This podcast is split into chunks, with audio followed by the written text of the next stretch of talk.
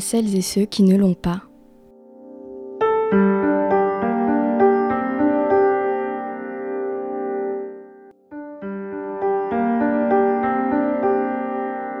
Aujourd'hui, les plateaux télé, radio regorgent de politiques, de polémistes, invités à venir débattre d'un sujet qui ne les concerne pas.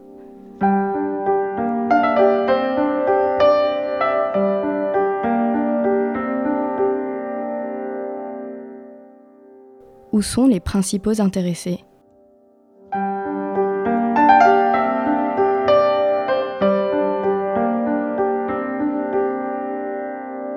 Il et elle sont au cœur du débat public et politique et pourtant, ignorés des médias, ils restent dans l'ombre.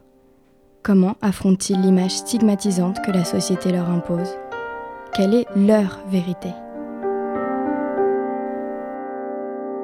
Je m'appelle Valentine Poignon, je suis journaliste et vous écoutez En Marge.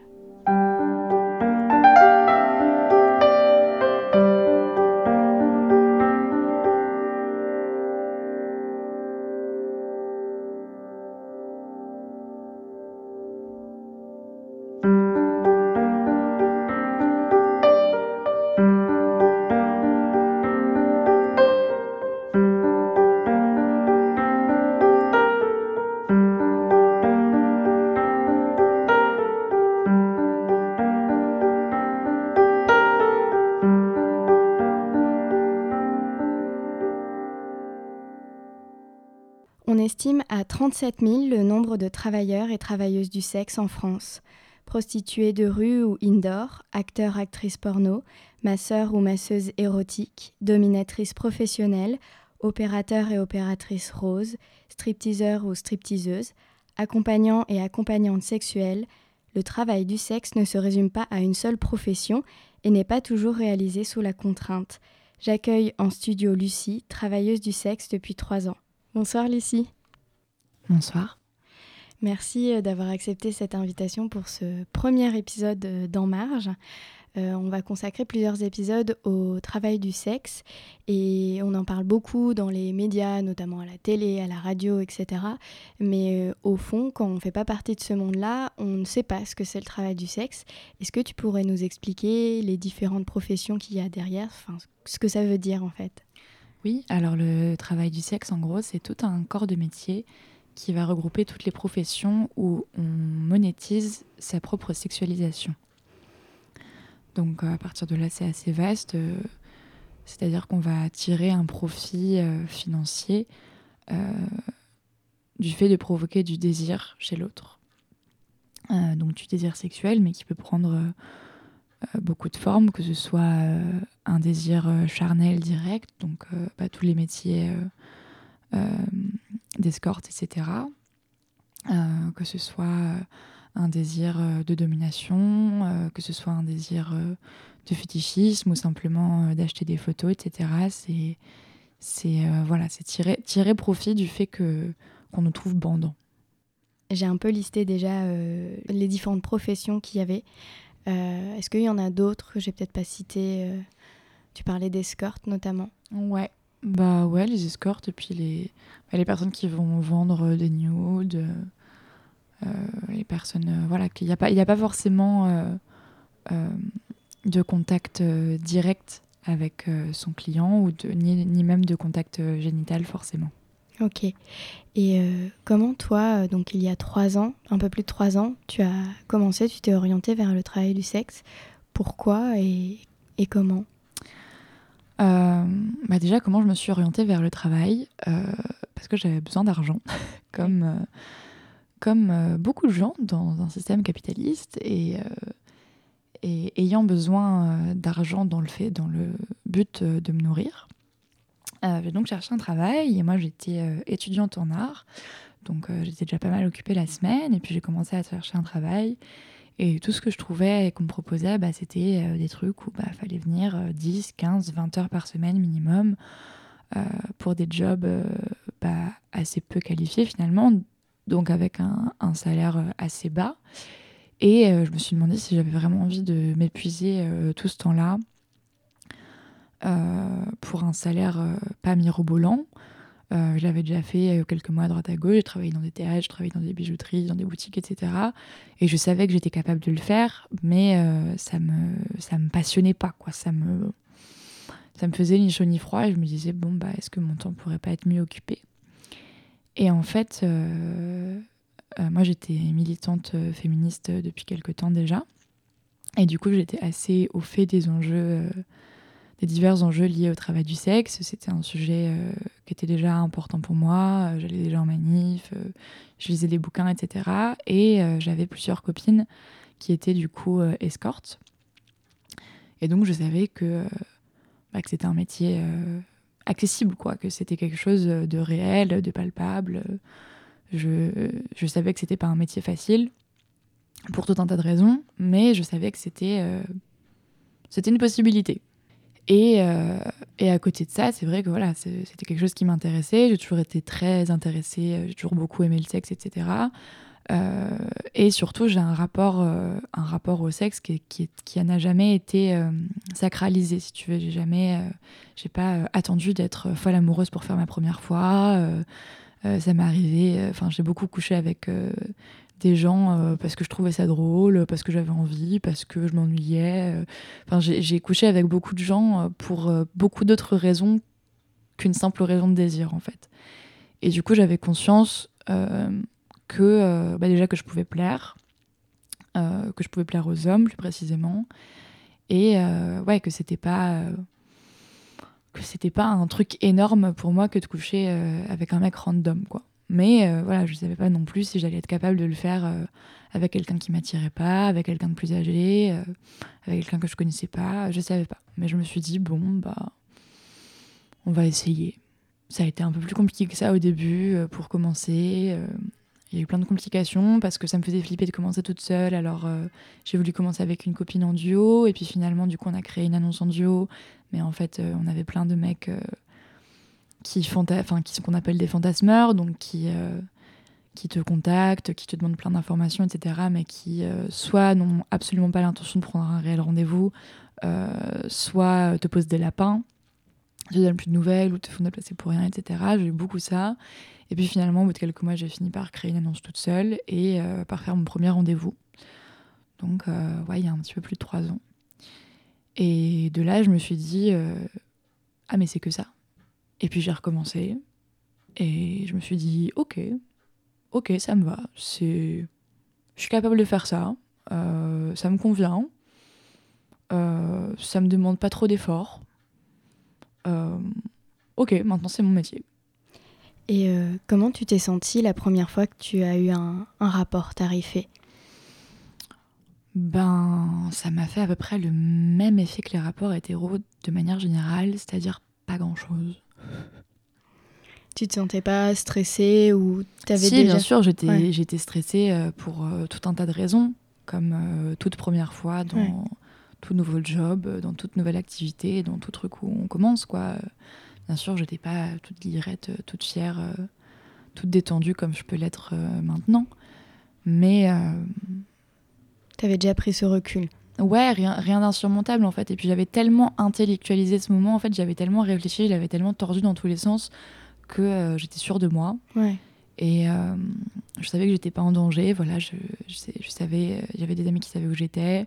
En plus, euh, c'était un client en fait qui était assez connu des autres escortes sur Paris parce que c'est un très gros consommateur d'escortes. Donc en fait, il avait déjà eu la moitié de mes potes en, en prestation, quoi. Donc je savais que c'était pas un mec dangereux donc ouais, j'avais forcément des appréhensions euh, par rapport à plein de choses, mais, euh, mais en soi, euh, bah, RAS quoi. Ouais. Et justement, tu disais qu'à l'époque, il y, y, a un peu plus de trois ans, quand tu t'es lancée, tu connaissais des, des, filles qui étaient travailleuses du sexe. Est-ce que tu leur en as parlé avant de te lancer? Est-ce que tu as gardé ça pour toi? Comment ça s'est passé? Oui, bah, c'est là où moi je j'ai eu vraiment euh, beaucoup de chance et beaucoup, c'est vraiment, vraiment un privilège euh, que je, dont, je suis reconnaissante à mes amis pour ça. C'est-à-dire que j'ai pas du tout vécu cette, euh, cette période que beaucoup de travailleurs du sexe vivent, d'être isolés et de, de faire ça tout seul dans son coin et de pas trop savoir comment commencer, comment poser des limites, quel tarif mettre, etc. Mais où en fait j'ai eu, moi, accès tout de suite dès le début à, la, à la communauté pute en fait qui existe et qui est très présente et, et solide, dans lequel il y a beaucoup d'entraide et et, qui est à mon sens absolument indispensable pour faire cette activité-là parce que ouais, c'est, c'est, une activité qui est extrêmement isolante parce que euh, bah, du fait que ce soit une activité qui est très stigmatisée et où, bah, comme tu disais, euh, certes on en parle beaucoup mais on nous entend très peu en fait. Et en fait, euh, moi quand je parle de mon métier, il y a plein de gens qui me disent Ah, mais t'es la première à travailler du sexe que je rencontre, etc. Et je leur dis Bah non, chaton, c'est juste que tu le savais pas. Parce que bah, on est partout. On est, on est dans toutes les strates de la société et, c'est sûr que vous en connaissez, mais que simplement ces personnes ne vous le disent pas parce qu'elles ont peur de votre jugement, parce qu'elles n'assument pas, parce que euh, elles ont différentes euh, appréhensions euh, justifiées ou non, mais qui fait qu'en fait les gens ont, plein de clichés, ont plein d'attentes et, et, il va y avoir une grosse peur de décevoir, une grosse peur du jugement. Et, du coup, oui, il y, a énormément d'isolement euh, dans ce, dans ce métier-là et qui, qui, peut euh, amener à des situations euh, dangereuses en fait parce que quand enfin disons que le travail du sexe c'est un enjeu qui concerne tout le monde et c'est un enjeu profondément féministe parce que c'est un métier qui est accessible à toutes les femmes. bah, c'est des qui disaient ça dans, dans King Kong Theory, mais c'est Enfin, elle, disait plein, elle dit plein de choses dans King Kong Theory. Mais euh, bah, elle dit notamment que enfin, lutter contre, contre le travail du sexe, c'est lutter contre l'enrichissement des femmes, mm. parce que c'est le seul métier qui, qui ne demande rien d'autre euh, que la possession de son corps, finalement. Euh, donc, c'est un, un, des enjeux qui, qui, concernent tout le monde. Et, et pour le coup, là, c'est Morgane Merteuil qui disait qu'il faut que toutes les femmes comprennent que plus les putes auront droit, plus les femmes auront droit, en fait, et que bah, on, est on, est, on, est liés, quoi. Les putes sont des femmes. Euh, donc, euh, donc tous nos droits sont liés. Euh, ce que tu soulignes et ce que je trouve hyper intéressant de, de montrer enfin, aux auditeurs et aux auditrices, c'est que c'est une communauté. Alors, toutes mm. les travailleurs, tous les travailleurs et travailleuses du sexe n'ont pas forcément accès à ces communautés pour plein, plein, plein de raisons. Comme tu le disais, c'est un travail qui, qui, enferme quand même dans un isolement, mais c'est une communauté, il existe des associations et, et toi, tu, tu, as pu en, en, bénéficier dès le début. Mm, mm. Et euh, je trouve ça intéressant de souligner aussi le fait que bah, si, euh, je sais pas, des prestations se passent mal ou si on a des interrogations, du coup, c'est vers euh, ces communautés-là que tu te, toi, tu te tournais. Ouais, ouais, complètement. Bah, pour moi, c'est vraiment essentiel parce que c'est un métier qui, qui, est accessible à tous, mais bah, c'est un métier et où, du coup, il y a tout un tas de, savoir-faire qu'on acquiert en le pratiquant et qu'on n'a pas euh, dès le début, euh, comme ça, quand on commence, et où euh, on a vraiment beaucoup besoin, je trouve, de, de l'expérience et des retours des anciens. et d'avoir d'autres d'autres avis extérieurs en fait parce qu'on on est très seul en fait face à son client on ne va pas forcément savoir comment réagir pour telle ou telle chose que ce soit sur des sur des bêtes affaires de tarifs ah bah j'ai tel client qui me demande euh, telle pratique pour telle durée, je ne sais pas trop combien lui demander. Euh, ah bah j'ai tel client qui voudrait faire telle pratique, mais je suis pas trop sûre, euh, est-ce que j'en ai vraiment envie ou pas? Ou même sur des affaires de, santé sexuelle, de savoir les risques sur certaines IST, ou je sais pas si on va faire des pratiques de domination plus ou moins hard, comment le faire de manière sécurisée. Euh, comment, euh, bah, sur quelle plateforme on va se faire euh, payer ces photos, par exemple, parce que bah, c'est pas, pas du tout des questions évidentes en fait, parce que ouais, c'est un métier bah, où, on est, où on est tout seul à, amener sa barque et, et où on peut pas en parler malheureusement comme ça au premier venu et, et où c'est ouais c'est il y a, y a, plein de, de, de, dangers enfin pas forcément de dangers mais de, ouais de, particularités face à ce truc-là euh, où on, on, met quand même en jeu euh, euh, une partie de notre intimité, si, si on veut, et, et où c'est important d'y faire attention. Et c'est un métier où je trouve qu'il est, il est très important de faire attention à ses limites et de savoir vraiment y réfléchir. C'est un métier où il n'y a pas de place pour la naïveté et où, où du coup c'est toujours intéressant et enrichissant de, confronter son point de vue et ses sentiments euh, à, ceux de ses collègues et où euh, on a vraiment ouais, une, communauté avec plein de gens qui essayent de, de, prendre soin les uns des autres et, et, et, de s'entraider pour pouvoir pratiquer, pratiquer ce métier de manière la plus sécurisée et la plus saine possible. Oui, une certaine solidarité. Mm. Et est-ce que tu trouves que ton rapport au, au, travail du sexe, il a évolué depuis que tu as commencé? Euh, bah oui, forcément, comme, euh, comme dans toutes euh, les activités. je pense que bah, j'ai davantage trouvé mon personnage déjà, comment je me positionne vis-à-vis des clients, comment je fais ma promotion, quel rapport j'ai à ça? je pense que je me suis beaucoup plus détachée. Moi, je n'ai pas du tout de, de rapport intime avec les hommes hétéros dans, ma, dans ma vie privée. Et du coup, euh, ouais, il y a un truc euh, vraiment de, de, détachement et de, de l'ordre de la performance. Euh, moi, je, je, viens, je viens du milieu du théâtre à la base. Et, et j'ai ce truc où, avec les, avec les clients, je, je vais leur vendre un fantasme. En fait, je leur vends, je leur vends l'idée de quelqu'un qui n'existe pas. Lucie, étudiante en art, bisexuelle, qui adore les rencontres, etc., qui est très charnelle, etc., elle n'existe pas. Elle n'existe que dans leur fantasme. Moi, la personne que je suis au jour le jour, euh, elle est quand même assez différente de ça. Même si, voilà, c'est, on a évidemment des points communs. Mais euh, voilà, j'aime, bien jouer avec ça. Et, euh, et, ouais, il y a, une politisation de, de, mon métier qui est, davantage là. Et je pense que mon rapport au travail du sexe, il a surtout changé ouais, dans, ce rapport-là et dans, ce rapport euh, communautaire où, du coup moi j'ai davantage envie de, militer et justement de lutter contre l'isolement euh, des travailleuses du sexe euh, de manière générale parce qu'il y a plein de gens qui font ça de manière différente, que ce soit chez soi derrière son écran à vendre des photos de ses pieds ou que ce soit aller en travail de rue. faire des passes comme on peut, que ce soit la, petite meuf euh, qui, habite encore chez ses parents, mais euh, qui va faire des rendez-vous euh, parce qu'en fait, elle veut pas se payer tel ou tel truc. Enfin, il y a plein, plein, plein de personnes qui ont cette activité-là et qui n'ont pas conscience forcément qu'ils pourraient avoir accès à plus de choses, que les choses pourraient se passer mieux pour eux, qu'il y a certaines choses qui sont pas forcément obligées de faire, enfin, qui, qui qui, qui, qui, qui pourrait s'empouvoirer en, mm. en, parlant à d'autres gens.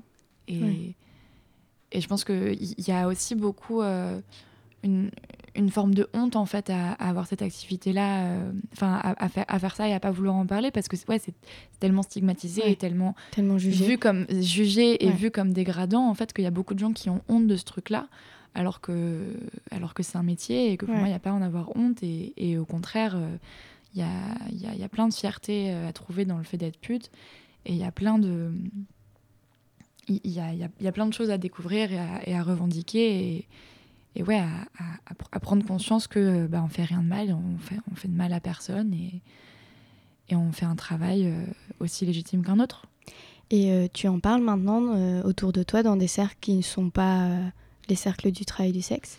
Maintenant, oui, parce que parce que j'ai décidé que euh, la vie était trop courte euh, pour euh, m'inventer une vie et pour mentir et, et, pour trouver des excuses. Alors je l'ai beaucoup fait et je continue à le faire dans, selon les contextes, évidemment. je vais pas forcément dire en réunion de famille Ah bah moi, oui, bah je suis pute. Peut-être un jour, hein, je sais pas. Mais, mais oui, maintenant j'essaye vraiment à des amis euh, Mes amis, oui, mes amis sont tous au courant, mais mes gens qui, qui, me sont proches et que, que je côtoie au quotidien sont bien sûr tous au courant. Mais j'essaye de faire même que euh, quand je suis en soirée, que je connais pas des gens, euh, bah, je le dis, en fait, on me demande ce que je fais et, et je réponds et le plus naturellement possible, en fait. Enfin, c'est pas. J'essaie de pas en faire a thing. Ouais, ça. Enfin sacralisé, mais dans le mauvais sens du terme. Exactement, exactement. Mais oui, maintenant, j'essaie vraiment. que ce soit un bon sujet. C'est ça, bah, là, c'est pour ça que là, je, je réponds euh, à ton micro maintenant, que j'ai envie euh, d'en parler. J'en parle sur les réseaux sociaux. Et puis, bah, je, je, suis, je suis artiste, du coup, je fais du cabaret aussi. Et, euh, et j'en parle sur scène. Et, et voilà, j'essaie de, de, créer du dialogue autour de ça. J'essaie de faire que. Bah, ça m'arrive souvent quand je sors de scène où il y a des gens qui viennent me parler en me disant Ah, bah, ça m'a touché, ça m'a fait réfléchir à ci, à ça. ah merci. Des fois, ça m'arrive, ah mais moi aussi je fais ça. et justement, je savais pas que qu'il y avait tout ça. Et, du coup, je vais les mettre de, en contact avec d'autres gens et je vais leur donner des réseaux, etc. Et, et ouais, c'est ma façon à moi de, de, de, militer que d'en que d'en parler le plus possible et, de, le démocratiser dans le sens faire comprendre aux gens qu'on est des vraies personnes de la vraie vie et que et que ouais, c'est juste un métier et ça définit pas euh, toute la personne euh, que je suis quoi. Je suis pas euh, que pute, je suis pas que Gwyn, je suis pas juste plein de choses. Je trouve que ça fait ça fait partie de moi et que je trouve important d'en parler, de pas le de pas le renier, de pas le cacher parce que bah c'est mon métier donc forcément bah ça me prend une certaine partie de mon temps. Mais mais quoi, on, on est des humains quoi. Et euh, justement, euh, c'est un, un, sujet qui, qui revient beaucoup dans, sur les plateaux télé, les plateaux radio, etc. Et malheureusement, on n'invite jamais les bonnes personnes, euh, c'est-à-dire des personnes qui ne sont pas concernées, qui, qui, ne travaillent pas là-dedans, qui ne sont pas travailleurs travailleuses du sexe. quel regard, toi, tu as, tu as là-dessus quand tu vois des plateaux où on va parler de, de ce que tu fais, de ton activité, et qu'en fait, bah, je pense que le discours stigmatisant va être là, qu'il n'y aura personne pour le défendre? Hmm. Bah, c'est comme. Euh, c'est exactement le, le, problème euh, à la fois inverse, à la fois commun euh, au port du hijab, par exemple. C'est. port du Val musulman, port, port, le port du Val, on, on, parle énormément de nous, on adore parler de nous, on est vraiment un sujet qui fait sensation, etc. Mais on parle de nous, pas avec nous. Euh, c'est très rare qu'on soit invité ou alors euh, euh, quand on nous donne la parole sur les grands médias, très souvent notre parole va être tronquée ou modifiée ou voilà, portée à nu dans des reportages sensationnalistes sur M6. sans que vraiment on ait des, des vraies personnes en face. Et, ou alors, parce que ça fait quand même un certain temps qu'il y a des, travailleurs du sexe qui s'expriment et qui, qui créent énormément de contenu. Voilà, il y a plein de, il y a des documentaires, il y a des livres, il y a des BD, il y a des, il y a des films, les réseaux sociaux, les réseaux sociaux. Il y, a, il y, a plein de gens, il y a, il y a, plein, plein de travailleurs du sexe qui s'expriment et qui expriment leur réalité. Le problème, c'est que personne les écoute et qu'en fait, euh, il y a très peu de gens euh, qui, qui, ont accès euh, ou, ou, qui vont s'intéresser en fait à ces paroles-là, parce que je pense qu'il y a, il y a aussi un truc de ah bah c'est stylé, euh, c'est sexy, machin, mais euh, qu'elles ont à raconter. Euh. On, est mieux dans, dans... Les gens préfèrent qu'on soit un fantasme plutôt qu'on soit des êtres humains dotés d'un cerveau et d'une conscience, quoi. Mm. Et, et, voilà, et moi, c'est pour ça que, que, je suis là, parce que oui, je pense que c'est important qu'on multiplie nos discours et qu'on qu'on ait plusieurs voix. Mais à la fois, c'est vrai que je me pose aussi la question de me demander, mais, mais qui va entendre ça, en fait, qui va écouter ça? Et, à quoi ça va servir, qui, est-ce que je vais toucher, parce que bah, c'est toujours très agréable de, de, parler avec des gens avec qui on est d'accord euh, et de se confronter dans nos idées, mais, euh, mais c'est pas là que, que, se situe euh, l'enjeu. Moi, j'ai mmh. envie, j'ai envie qu'il y ait de plus en plus de gens qui, qui s'intéressent à nous, ou du moins qui, ouais, qui prennent conscience bah, qu'on existe, qu'on est là, qu'on a toujours fait partie de la société et, et que c'est ok en fait tout simplement. Enfin sans, sans forcément comprendre et s'intéresser à tous les enjeux etc enfin il euh, y, a plein de choses à dire mais tu penses que la pédagogie ça peut aider euh, les gens à comprendre pas forcément se ranger sur euh, ah une telle ou telle bah, opinion mais... évidemment la pédagogie c'est hyper important. Après moi j'ai pas la patience d'en faire sauf quand je suis payée. Les seuls moments je crois où je fais de la pédagogie féministe c'est avec mes clients quand ils me payent assez cher de l'heure. c'est le seul moment où j'accepte parce que c'est un très gros, c'est un énorme travail euh, et que je ne suis pas prof et que si je suis pas payée pour ça, j'ai j'en ai trop fait. j'ai plus envie d'en faire. On va continuer cette émission après une petite pause musicale, une petite pause. On se retrouve juste après.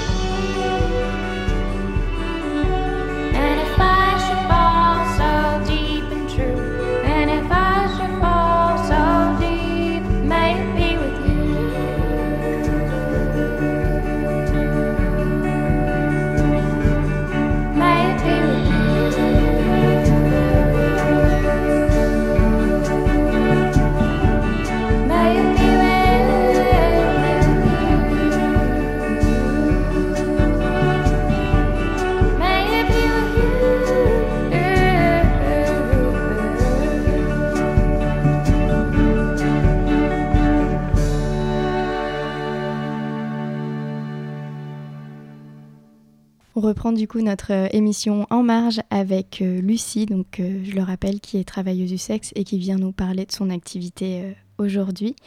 tout à l'heure, tu as utilisé le terme pute. Est-ce qu'il y a des termes qui peuvent être utilisés, d'autres non, qui peuvent être stigmatisants? Oui, alors il y a pas mal de termes pour désigner mon activité.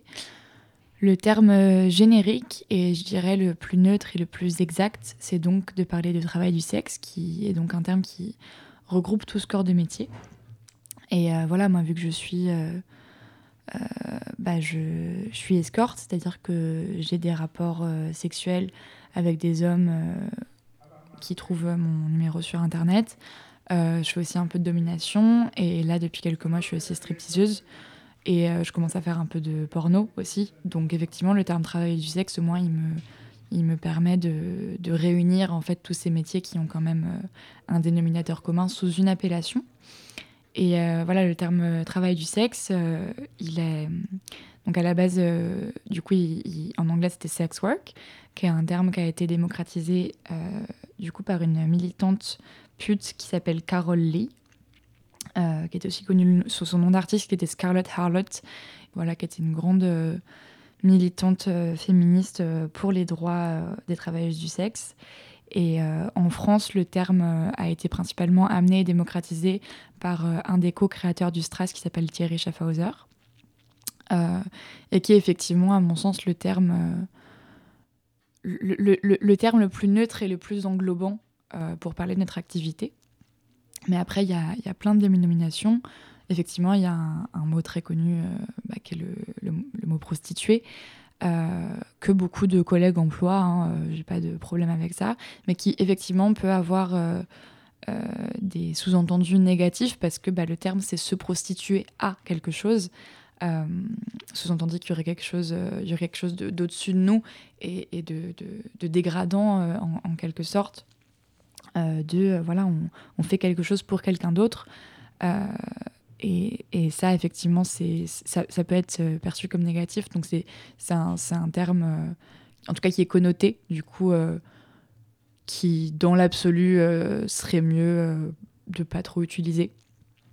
voilà, après, Vraiment, j'ai des collègues qui, l'utilisent, c'est à chacun, euh, à chacun de l'employer, mais en tout cas, c'est pas un terme neutre et c'est important euh, d'en avoir conscience quand on en parle. C'est un terme qui a une histoire et une connotation, etc.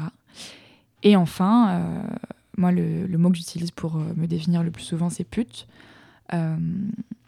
parce que parce que c'est l'insulte qu'on nous donne, parce que c'est c'est le mot qu'on ne veut pas prononcer, c'est un gros mot. Et moi, j'aime bien le gros mot parce que euh, je trouve qu'ils veulent dire des choses. Et il y a quelque chose de, de, réappropriation du stigmate et du, du de la réappropriation de l'insulte. Et, et, je l'emploie au même, au même titre que j'emploie Gwyn euh, où pareil qu'il y a quelque chose de sale etc mais en fait moi j'en fais ma fierté et, et les, les insultes je leur fais miroir miroir et, et ça devient mon identité.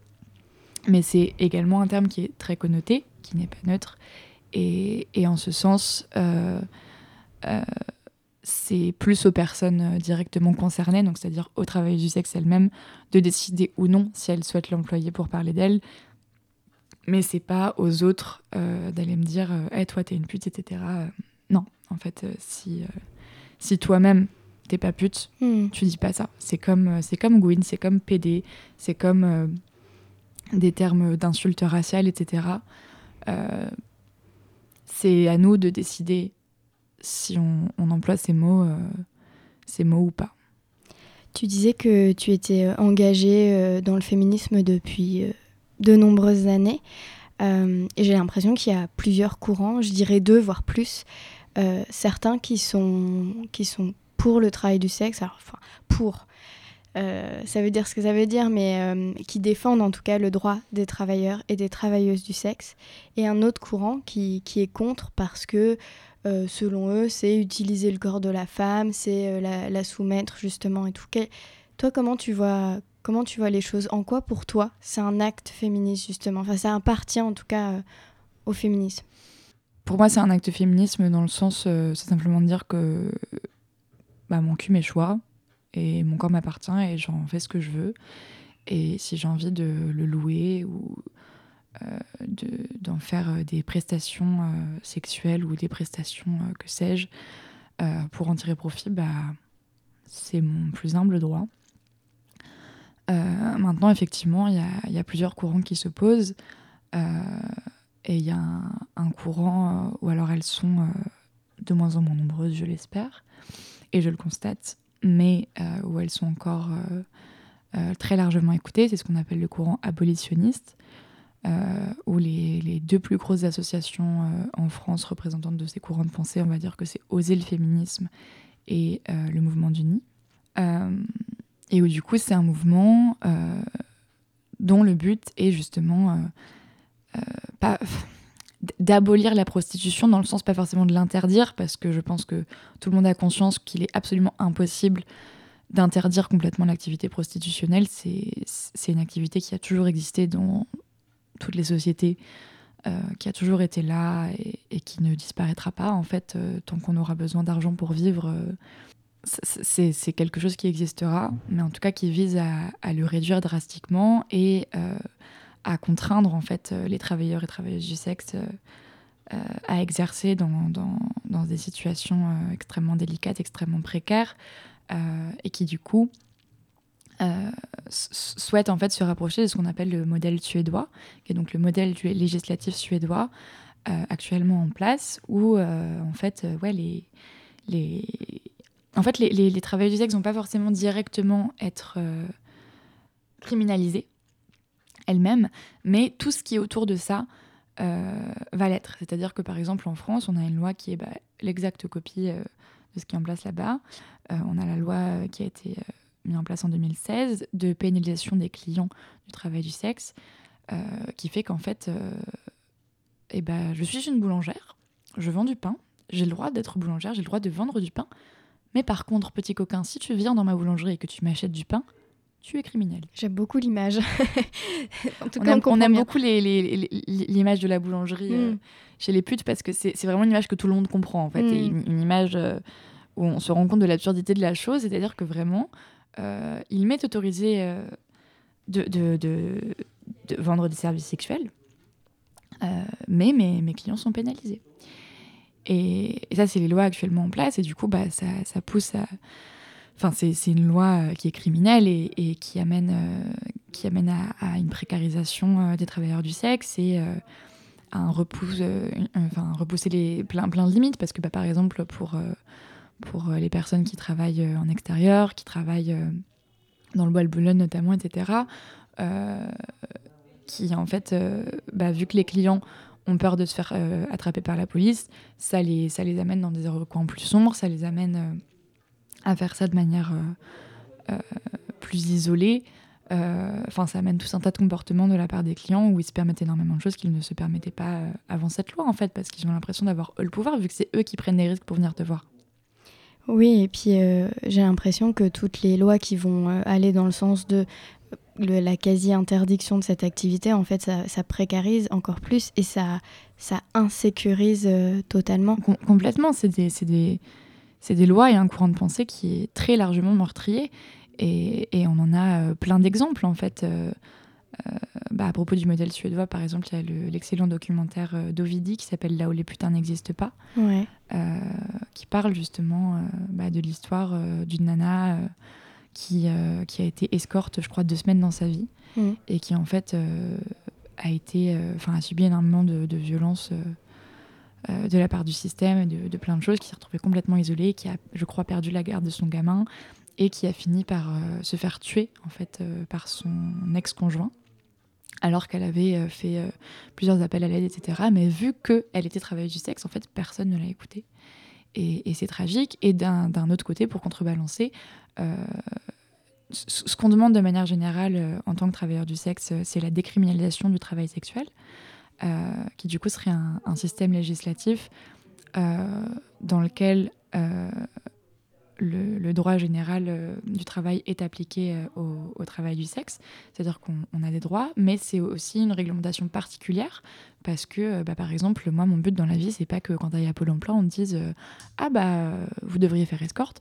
C'est pas du tout mon but parce qu'il y a quand même énormément de spécificités à ce travail-là. moi, mon but, c'est juste que les personnes qui souhaitent faire ce travail puissent le faire en sécurité, puissent avoir accès à des soins de santé, à la retraite, puissent aller porter plainte en cas d'agression dans le cadre du travail, etc. c'est juste qu'elles elles aient des, des, droits de décence basiques. Et, la décriminalisation, c'est ce qui est en place, par exemple, en Nouvelle-Zélande depuis un peu plus de 15 ans. Et euh, bah, les chiffres sont très clairs, c'est le pays au monde dans lequel il y a le moins de violences commises envers les travailleurs et travailleuses du sexe. Euh, et la bonne nouvelle, c'est que c'est également le cas en Belgique euh, depuis le mois de juin. La loi a été votée en mars, elle est en place depuis le mois de juin. Et c'est donc le premier pays européen à avoir mis ça en place. Et ça, c'est une excellente nouvelle et ça nous donne de l'espoir pour la suite, même si en France, les mentalités ne sont pas du tout au même point.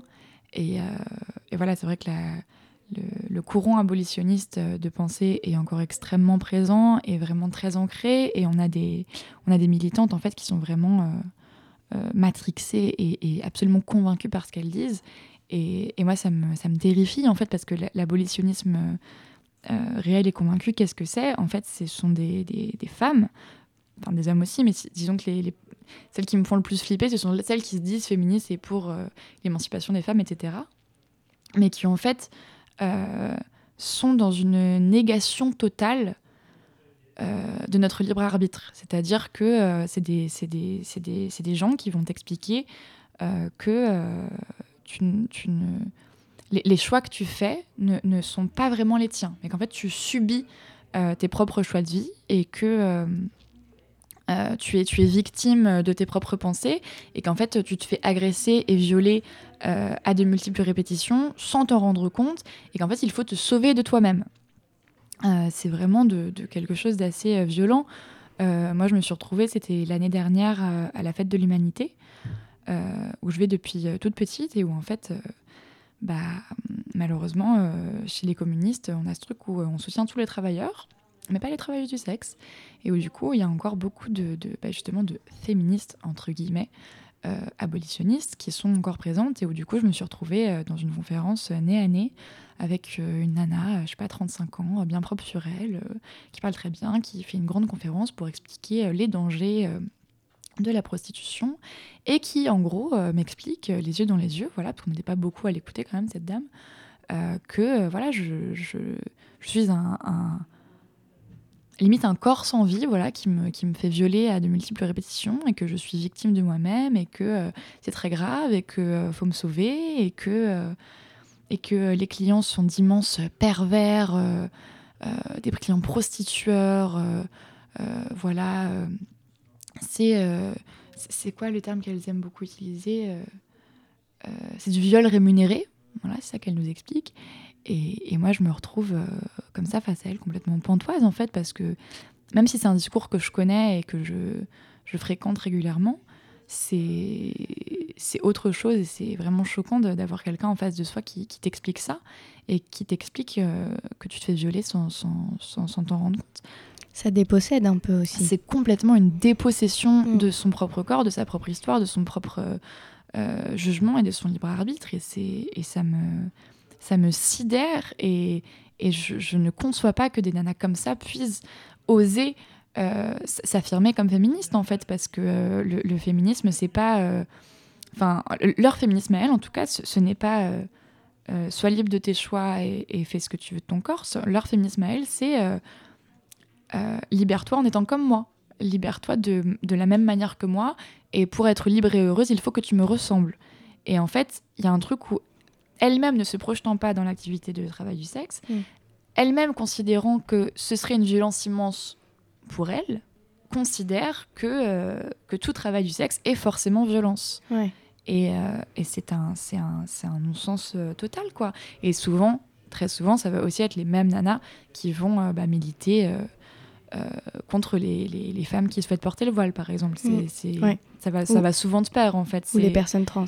Ou les personnes trans, effectivement c'est un truc où en fait c'est pas euh, ne libère, toi c'est euh, faut que ta jupe ait la, la même euh, la même hauteur que moi quoi. Et, et, tes idées soient les mêmes que les miennes. Exactement. Et, et ça me ça me ça me fait très peur et ça me et ouais c'est c'est une, une, grande violence quoi. Et cette nana en question du coup qui faisait cette cette conférence, j'ai appris après en fait qu'il s'agissait de Lorraine Questio, qui est donc l'avocate du mouvement du Nid, qui est donc bah, qui à la base est une association religieuse d'ailleurs, une association catholique, et qui est une association qui est censée aider les personnes à sortir de la situation de prostitution et qui pour ce faire est censé euh, mettre en place ce qu'on appelle les parcours de sortie, qui sont donc euh, ce qui a été proposé euh, avec la loi de 2016 de pénalisation des clients et qui est censé du coup être un parcours d'accompagnement pour les personnes qui souhaitent arrêter le travail du sexe et qui, qui garantit, enfin qui donne en gros une contrepartie financière, mais c'est absolument dérisoire. Hein. je crois que c'est de l'ordre de 300 ou 350 euros par mois, c'est à peine plus qu'un RSA. Euh, sous la promesse d'arrêter complètement du coup euh, le travail du sexe. Donc, et, tu, es, complètement euh, enfin, obligé d'arrêter, parce qu'en gros, si ça c'est que tu as repris, bah, tu, tu, perds ton truc. quoi. Et c'est censé également être, être accompagné d'un droit de séjour de quelques mois. pour les personnes sans papier, par exemple, qui pratiqueraient le travail du sexe. Sauf qu'en fait, bien souvent, il y a des arrêtés municipaux, notamment à Nice, dans certaines euh, régions de droite, où en fait les maires vont mettre des arrêtés pour euh, contrer ce truc-là. Donc en fait concrètement, on s'est retrouvé avec des situations où on a des femmes euh, qui, qui avaient une activité de travail sexuel mais une activité de travail forcé et qui du coup étaient dans des, dans des réseaux de traite et qui effectivement, bah, ça on est bien d'accord que c'est des personnes qui, qui, qui est urgent d'aider à pouvoir arrêter et qui du coup se rendaient dans ces associations-là afin de bénéficier du parcours de sortie et qui se retrouvaient en fait en, en, centre de rétention euh, pour euh, personnes migrantes parce que euh, bah, avaient été signalées leur situation et qu'elles pensaient recevoir de l'aide et qu'elles se retrouvent elles se retrouvent enfermées. Preuve que du coup ces, ces directives-là, ces lois-là sont créent plus d'insécurité, de complètement, complètement. Et alors j'ai plus les chiffres exacts en tête, mais en plus, en gros, quand les quand les abolitionnistes euh, ont milité du coup pour mettre cette loi en place, elles militaient pour dire qu'il y avait des milliers et des milliers euh, de personnes en France qui souhaitaient arrêter le travail du sexe et que euh, c'était hyper urgent en gros de mettre ce parcours-là en place parce que voilà, elles allaient aider et sauver des milliers de personnes quoi. sauf que quand on regarde les chiffres du coup du nombre de personnes qu'elles ont aidées, ce sont quelques centaines de personnes tout au plus depuis, depuis la mise en place de la loi du coup en 2016. Donc c'est absolument dérisoire et, euh, et c'est euh, enfin c'est ridicule. Et, et, et, du coup ces associations-là bah, reçoivent des, subventions assez conséquentes euh, de la part de l'État et ont plein d'argent pour faire leur promotion et faire leurs trucs, etc. tout en ne donnant pas cet argent aux putes et aux personnes qui en ont besoin. quoi. Alors que justement, tu le disais, il faudrait des, des lois qui non seulement euh, décriminalisent, mais aussi qui, offrent une, protection. Euh, je voulais parler avec toi de ce du décès euh, d'une travailleuse du sexe à Paris. Un hommage lui a été rendu mm. le 18 novembre. ça prouve malheureusement que l'insécurité, elle est là et qu'il faut des, des mesures. Et je rebondis, alors ça fait peut-être un peu bizarre, sur une autre actualité. C'est la sortie d'un film sur les maisons closes qui s'appelle La Maison. Ah, je, te vois lever les yeux. Euh, j'utilise cette, euh, cette actualité pour te demander euh, si justement la sécurité des, des, travailleurs et travailleuses du sexe, est-ce qu'elle pourrait être donnée par l'ouverture, la réouverture de, de maisons closes? Alors c'est un vaste sujet. Je dirais ni oui ni non parce qu'en fait, en fait maison close ça veut tout et rien dire. Est-ce que je pense qu'il faudrait qu'on ait des espaces euh, euh, dédiés à notre travail et, des espaces où on puisse le faire en sécurité, euh, oui, bien sûr. Est-ce que je pense que l'ouverture de maisons closes, comme il y en a en Suisse et en Allemagne, serait la solution à tous nos problèmes? Non, je ne le pense pas, même s'il y en a des très bien. Tout simplement parce que, bah, par exemple, en Allemagne, euh, le travail du sexe est non pas décriminalisé, mais il est légalisé. C'est-à-dire que pour euh, avoir le droit d'exercer le travail du sexe, il faut se déclarer euh, à, l'Allemagne et du coup signer des papiers, etc. Et du coup, ça implique plein de choses, notamment bah, d'être bah, signalé en tant que travailleur du sexe n'a pas forcément envie de le faire et, ça, empêche également euh, bah, toutes les travailleuses euh, migrantes de pouvoir le faire et du coup ça, fait que c'est plus un travail qui, ça devient un travail qui n'est plus accessible à tous et à toutes et, ça ça me pose souci. Et, surtout euh, qui dit légalisation dit bah, tout un tas d'obligations et tout un tas bah, de, devoir payer de l'argent à l'État etc alors qu'on n'a pas forcément les droits et en plus, euh, bah, toutes les maisons closes, ça se passe pas toujours bien. Et, et des fois, euh, bah, il va y avoir un patron qui se met tout l'argent dans la poche, etc. Ouais, j'allais le dire. Et, ça, c'est une perte d'indépendance. C'est ça, mm. ça, peut être une perte d'indépendance. Après, voilà, moi, j'ai travaillé dans des théâtres érotiques où j'avais euh, bah, quelqu'un qui me disait Ah, bah, tu vas faire un salon privé avec telle personne, telle personne, mais c'était pas c'était pas directement la prostitution à cet endroit-là, mais en tout cas, je n'ai pas travaillé dans des maisons closes, donc effectivement, euh, je, ne sais pas, mais en tout cas, euh, moi, je, rêverais plus euh, bah, de bordel autogéré et de, de, mise en place de coopératives, mais après, voilà, ça c'est c'est mon âme de syndicaliste et, de communiste anarchiste qui, qui répond ça. En tout cas, oui, oui, les, les, maisons closes pourraient, pourraient être une solution, mais, mais pas, pas à n'importe quel prix, en fait. Pas, pas toute maison close Enfin, faut, faut, faut, faut, mettre des solutions. Moi, j'ai pas envie d'avoir un, un, patron euh, dégueulasse qui vient me dire avec euh, quel client euh, je dois coucher, à quel moment. j'ai pas envie d'avoir des horaires de bureau. J'ai pas envie qu'il y ait quelqu'un qui s'enrichisse sur le travail que je produis moi. donc. oui, je. Voilà. Je vois. Mais par contre, en parlant de cinéma, il y a un, film justement qui se, parle dans une, qui se passe dans une maison close qui est sorti la semaine dernière, qui est absolument merveilleux et que je vous recommande grandement, qui s'appelle Seule la joie, euh, réalisé par Enrika Kuhl, si je dis pas de bêtises, qui se passe du coup dans une, euh, dans une maison close à Berlin et qui raconte, euh, qui se concentre sur deux personnages du coup qui sont euh, travailleurs du sexe dans cette maison et qui vont vivre une histoire d'amour et qui est absolument merveilleux. C'est un film qui m'a beaucoup beaucoup ému. Euh, en tant que Gwyn, en tant que pute, euh, en tant que personne euh, qui aime beaucoup le cinéma. Il y a des images très très belles et, et, la sensibilité des personnages y est hyper bien décrite et je me suis vraiment beaucoup reconnue dans ces personnages et je pense que c'est pas un film qui va faire beaucoup de bruit en France parce que bah, les putes on en a rien à foutre, les Gwyn on en a rien à foutre, mais alors les putes Gwyn, tout le monde s'en fout. Et, mais c'est un film absolument magnifique que je vous recommande grandement et où d'ailleurs bah, il y a beaucoup de travailleurs du sexe qui ont vraiment travaillé sur, sur ce projet et ça se, ça se ressent. J'ai beaucoup, beaucoup aimé. Bah, merci pour ta recommandation. Il nous reste quelques minutes. Euh, j'avais une dernière question. Euh, peut-être nous présenter euh, ton, ton, action chez Stras, enfin peut-être nous présenter l'association Stras. On en a pas trop parlé, mais une heure ça passe vite. mais peut-être pour les, personnes travailleuses, travailleurs du sexe qui nous ont écoutés et qui souhaitent se tourner vers une association, peut-être la présenter en 2-3 minutes.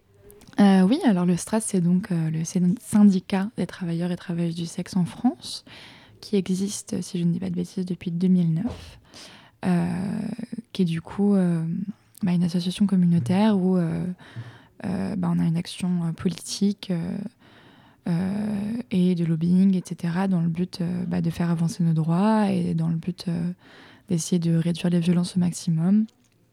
on, fait, on essaye d'accueillir bah, toutes les travailleurs, travailleuses du sexe, euh, quelle que soit leur branche, euh, quel que soit leur statut, etc. Et, on essaie de créer aussi des moments de convivialité. Là, euh, bah, selon, les, selon les antennes en France, il y a régulièrement des apériputes qui sont organisées. Donc, c'est des rencontres entre travailleurs, travailleuses du sexe. Bah, qui sont politiques parce que toute rencontre de ce type-là est forcément politique, mais aussi surtout des moments de convivialité. On va pouvoir se retrouver entre nous, euh, parler euh, des clients, euh, du taf, du beau temps, de tout ce qu'on veut. voilà, ça va être organisé des manifestations, des rendez-vous politiques, bref un large globalement militer pour, pour faire avancer nos droits et, et, défendre bah, des, des, défendre nos, nos, positions euh, de travailleurs et faire en sorte euh, qu'on soit euh, respecté et traité correctement. Quoi. Je vous invite en tout cas d'aller voir le site du, du, syndicat Stras. on va finir cette, cette émission avec une, une musique. C'est toi qui l'as choisie. Est-ce que tu peux nous la présenter et nous expliquer pourquoi cette musique? Euh, oui, alors c'est une chanson qui s'appelle Give Me All Your Money d'un artiste qui s'appelle Charlie Shee. Bah, c'est une chanson d'une Gwyn qui parle du fait qu'elle ne veut plus coucher avec des hommes hétéros gratuitement. Et c'est une chanson que je trouve très ironique, très mignonne et dans laquelle euh, je m'identifie beaucoup. Eh bien, je vous laisse l'écouter. Merci beaucoup d'avoir été là, Lucie. Merci à toi.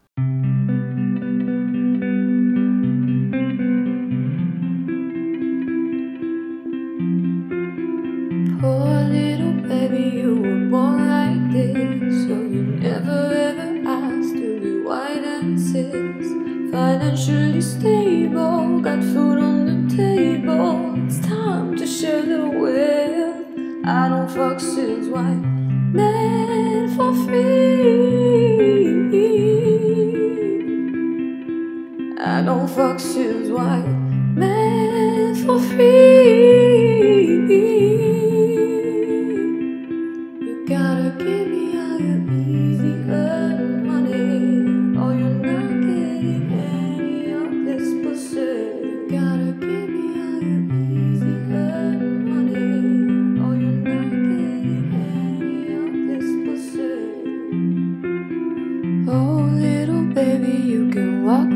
trees with you